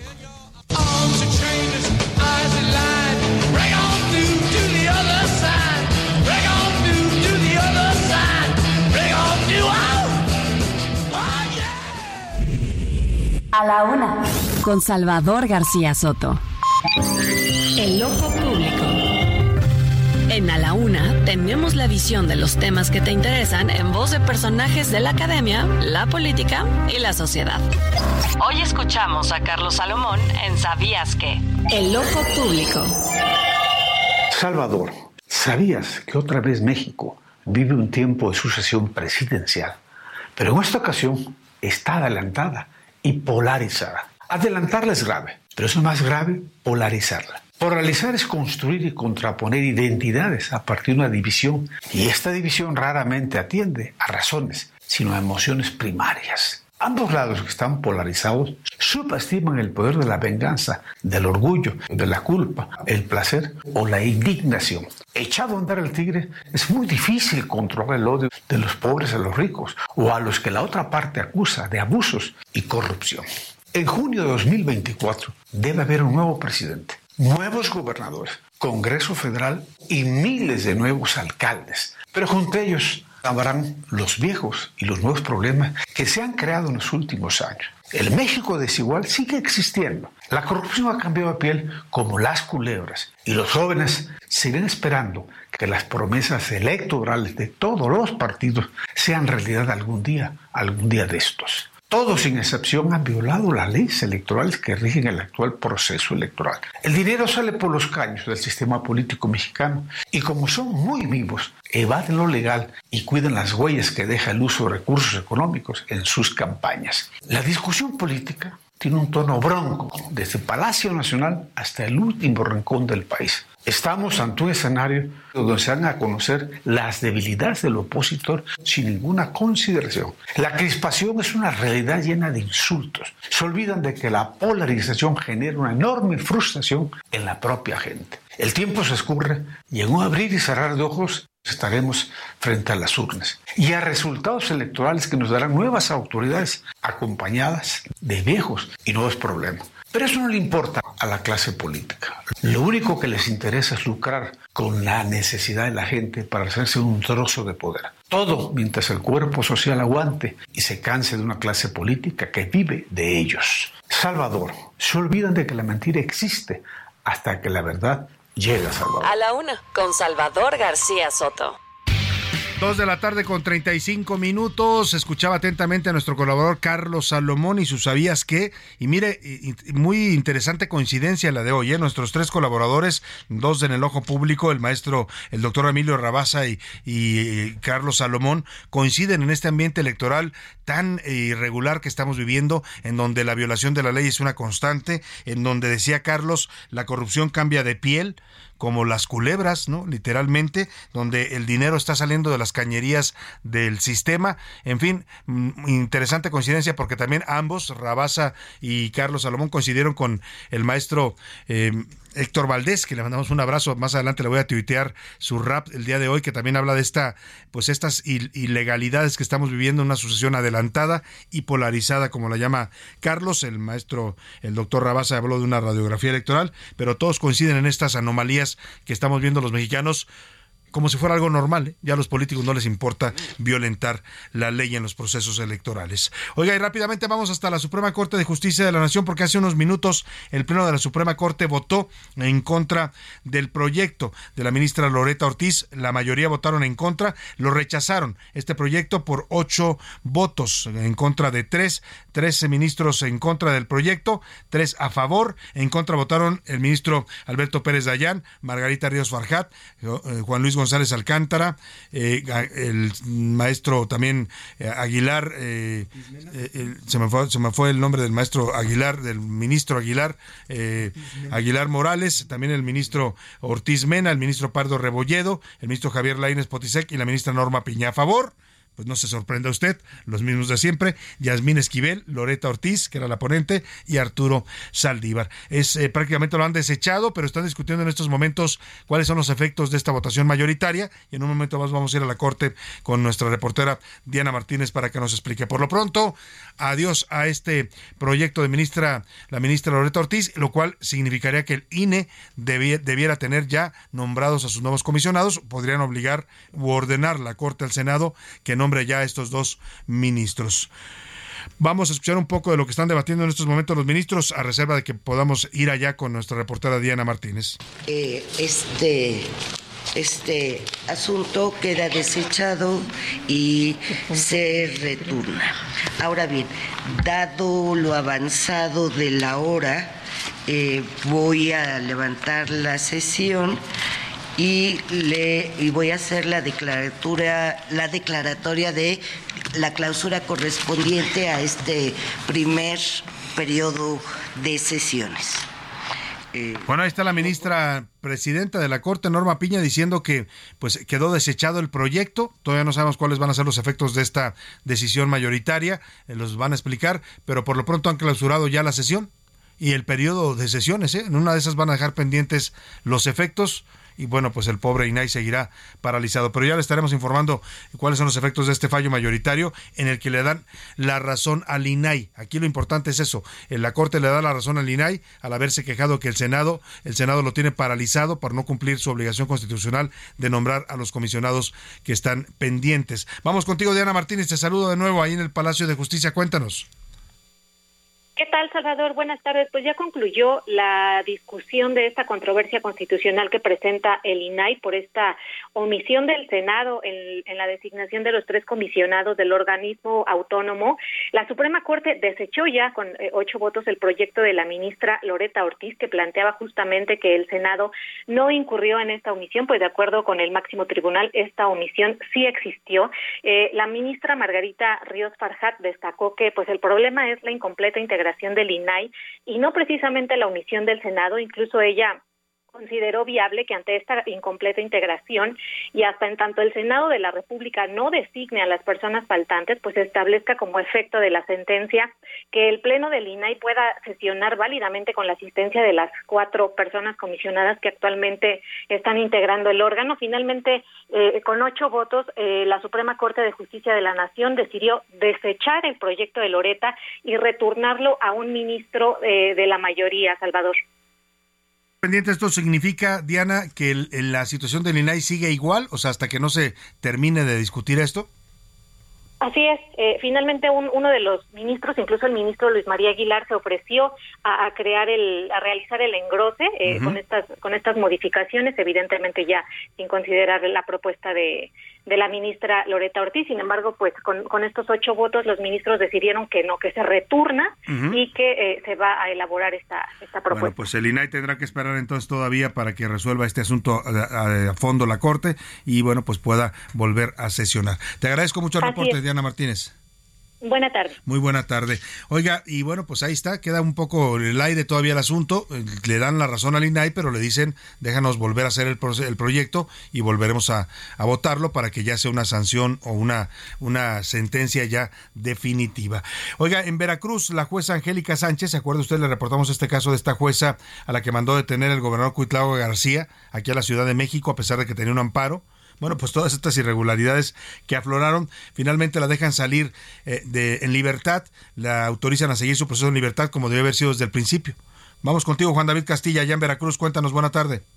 Muy buenas tardes, Salvador, te saludo con mucho gusto desde el estado de Veracruz. Comentarte que la jueza Angélica Sánchez Hernández deberá continuar su proceso en libertad por el cambio instruido en las medidas cautelares, según reveló su abogado Ricardo Aguilar Rodríguez. El litigante dio a conocer en breve entrevista que después de las dos y media de la tarde de este jueves 13 de julio se llevará a cabo una audiencia en los juzgados del penal de Pacho Viejo, municipio de Coatepec, donde deberá acatarse la resolución de una autoridad federal. Ayer miércoles, un tribunal colegiado sesionó y dictó la suspensión provisional de la prisión preventiva justificada que le fue impuesta a Angélica Sánchez por un juez de control. La jueza fue detenida el pasado 16 de junio en la Ciudad de México por segunda ocasión, esta vez señalada de delitos contra la fe pública y tráfico de influencias. El 22 de junio fue vinculada a proceso como presunta responsable de los delitos mencionados. El juez de control Roberto Santos Maldonado ratificó la medida cautelar de un año de prisión preventiva justificada y concedió la investigación complementaria de tres meses. Sin embargo, la Defensoría Pública Federal sostuvo que la Fiscalía Fiscalía General del Estado de Veracruz no ha proporcionado elementos suficientes para sustentar la acusación contra la jueza Angélica, a quien señalan de liberar a N presunto narcotraficante. Este es el reporte desde Veracruz, Salvador. Excelente tarde.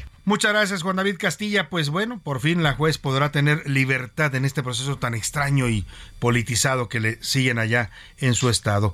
Oiga, y vamos a hasta Sinaloa porque le hemos hablado aquí en México de la realidad de la esclavitud que hay en México. Eh, es un reporte incluso internacional de la ONU entre los países que presentan eh, números más preocupantes de esclavitud moderna, que son gente que la tienen a trabajos forzados, que los secuestran, que los explotan laboral, sexualmente, en fin, hay todo tipo de variantes en esta llamada esclavitud moderna. Pues un caso que estaba ocurriendo en Sinaloa fue reportado el día de hoy. 18 jornaleros, eh, a Sinaloa llega mucha gente a trabajar en el campo provenientes de Chiapas, de Oaxaca, de Guerrero, que van en busca de trabajo. Y como allá hace falta mano de obra para sembrar y cosechar los campos de este valle, estos valles agrícolas que tiene Sinaloa, pues se la trasladan hasta allá. 18 de estos jornaleros eh, agrícolas que habían llegado procedentes de otros estados a trabajar, duraron seis meses secuestrados los tenía el crimen organizado y al parecer estaban pues también en situación de esclavitud. Manuel Aceves, te saludo con gusto allá en Culiacán. Cuéntanos de este caso tan dramático que se descubrió el día de hoy. Buenas tardes, Salvador. Buenas tardes a la audiencia. En Sinaloa, personal de la Marina y agentes estatales rescataron a 18 jornaleros agrícolas que desde hace seis meses estuvieron privados ilegalmente de su libertad en un centro de rehabilitación de Chinitos Angostura. Este rescate fue posible gracias a que dos jornaleros escaparon y llegaron a una base de la Marina para pedir auxilio. Esto lo detalló el secretario de Seguridad Pública de Sinaloa, Cristóbal Castañeda Camarillo. Llegaron a una base de la Secretaría de Marina en la Reforma. De ahí asistieron al lugar señalado. Dentro de ese lugar se rescataron a 16 personas más. Estuvo detenido a una persona que era el responsable de un centro de rehabilitación, que era donde supuestamente los tenían retenidos. Se dijo que los jornaleros estaban en condiciones deplorables, con ropa desgastada, algunos descalzos y mal alimentados. Esta mañana el gobernador Rubén Rocha Moya declaró al respecto y confirmó que efectivamente estaban haciendo trabajo a la fuerza. Ahí los tenían haciendo trabajo forzado al resto. Entonces fueron rescatados, pero ellos declararon que en realidad ellos no son adictos. Lo que pasa es que los obligaron de alguna manera a llevar. Entonces ya se rescataron. Es mi reporte desde Sinaloa, Salvador. Buenas tardes. Muy buenas. Último minuto en A la Una, con Salvador García Soto. Rápidamente, José Luis Sánchez, ¿qué nos tienes de último momento? Salvador, un reporte del Instituto Mexicano de la Competitividad. En 2020 ya había advertido este instituto a través eh, de diversos eh, reportajes y diversos estudios que la empresa Soluciones Integrales de Transporte Vertical y México, Citravem, esta empresa que era la encargada de dar mantenimiento. La concesionaria del IMSS. ¿no? Exactamente, concesionaria del IMSS, el mantenimiento al, al- a este elevador donde falleció la joven del, el pasado lunes. Bueno, pues tenía, la estaba calificada como una empresa como riesgosa, debido a que era de reciente creación, pues no había sido constituida a partir del 2018 fue constituida esta empresa, por lo que no contaba ni cumplía con la experiencia requerida para las contrataciones públicas que ameritaba o el tamaño de las contrataciones que significa contrataciones por un gobierno. Así que el INCO, el Instituto Mexicano de la Competitividad, ya había advertido sobre esta empresa, le había advertido al gobierno. Públicamente, había hecho este lo había hecho. pronunciamiento porque habían investigado a la empresa y se dieron cuenta en el IMCO eh, que pues era una empresa de reciente creación, que no tenía experiencia. Oiga, darle el mantenimiento de hospitales en los elevadores a una empresa sin experiencia, pues ahí eh, no se explica otra cosa más que corrupción. Y eso tendrá que salir a la luz, ¿eh? Y es grave. Por eso la mayor parte de la gente cuando le preguntamos ahí en este tema el día de hoy, opinó que la muerte de la niña pues detrás hay un caso de corrupción de las autoridades del Instituto Mexicano del Seguro Social. Esa corrupción que dicen en el discurso que ya se acabó, que ya no hay, que en este gobierno no. Bueno, en este gobierno y en todos los anteriores la corrupción sigue rampante. Vamos a dejar esto ahí, vamos rápidamente con Oscar Mota y los deportes. Los deportes en A la Una, con Oscar Mota.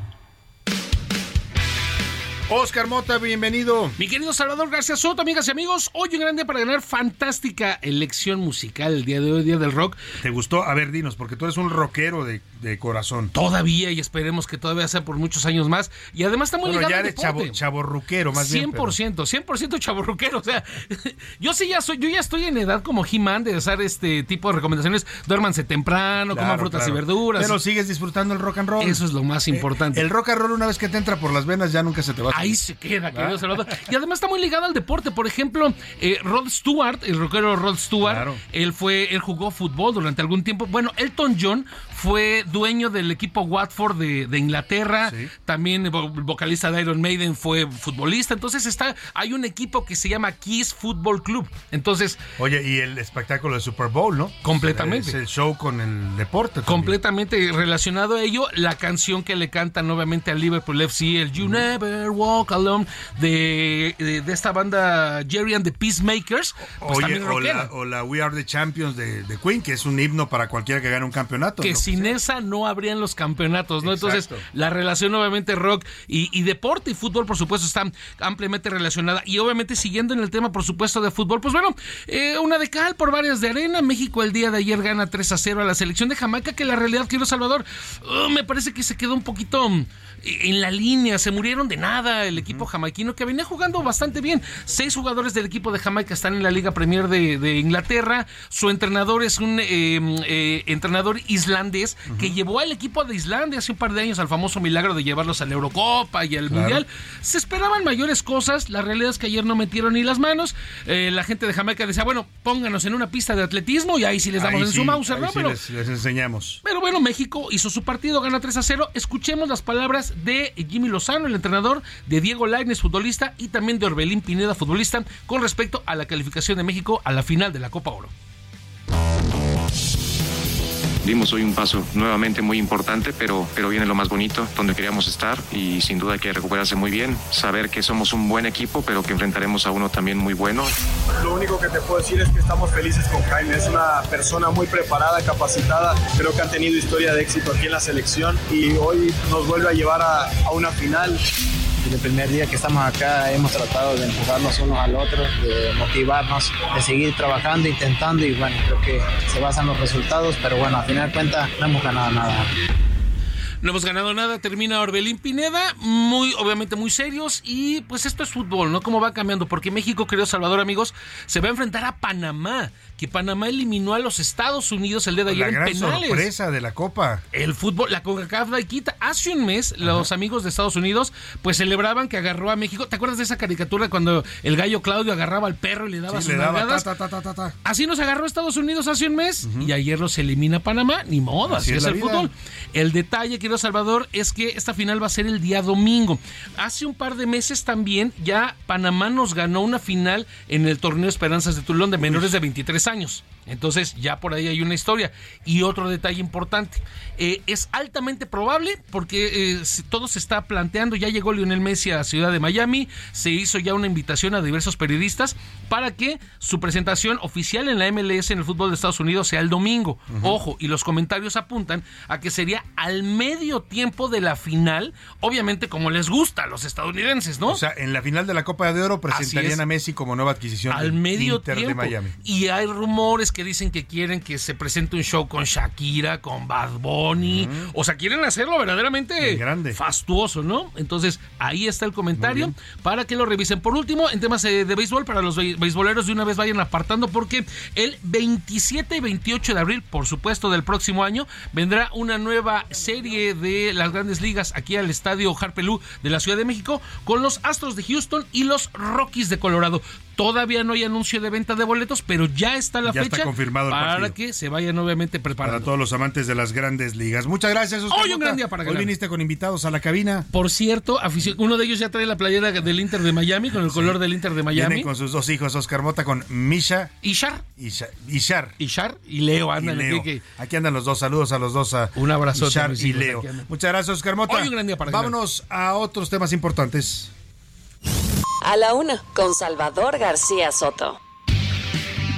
Y vamos hasta Monterrey, Nuevo León, sí señor, con Juan Teniente, nuestro corresponsal, porque se hizo una misa de despedida hoy, evidentemente, pues eh, sin cuerpo presente, para la familia Cifuentes, esta familia de cinco integrantes que viajaron hasta Nepal, querían conocer el Everest, lo conocieron, lamentablemente el helicóptero en el que viajaban se desplomó y todos perdieron la vida. La misa fue en San Nicolás de, la Gar- de los Garza y desde allá nos reporta Juan Teniente. Querido Juan, te saludo, buenas tardes.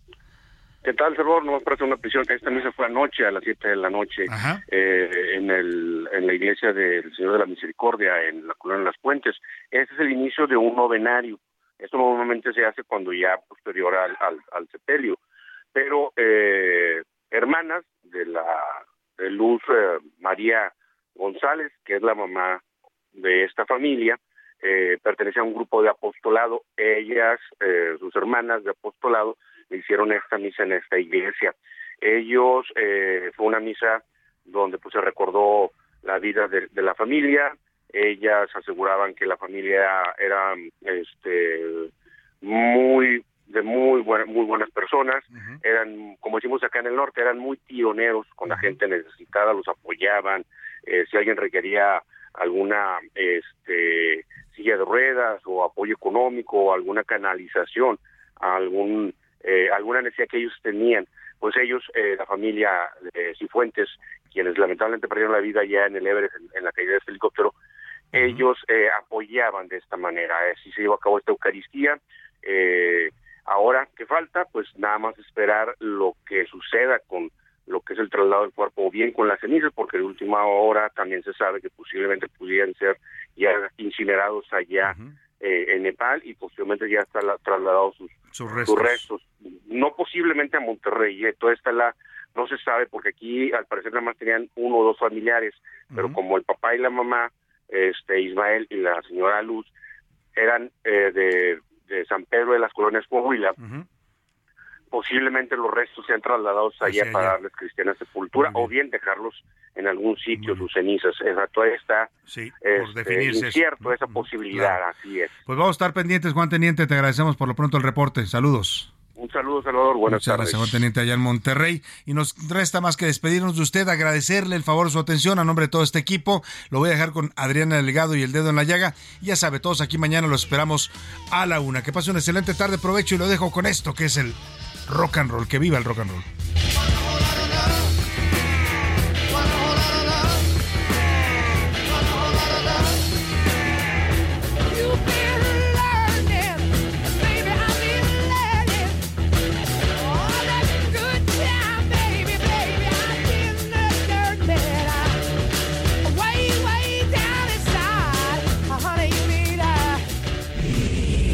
Hoy termina A la Una con Salvador García Soto. El espacio que te escucha, acompaña e informa. A la Una con Salvador García Soto.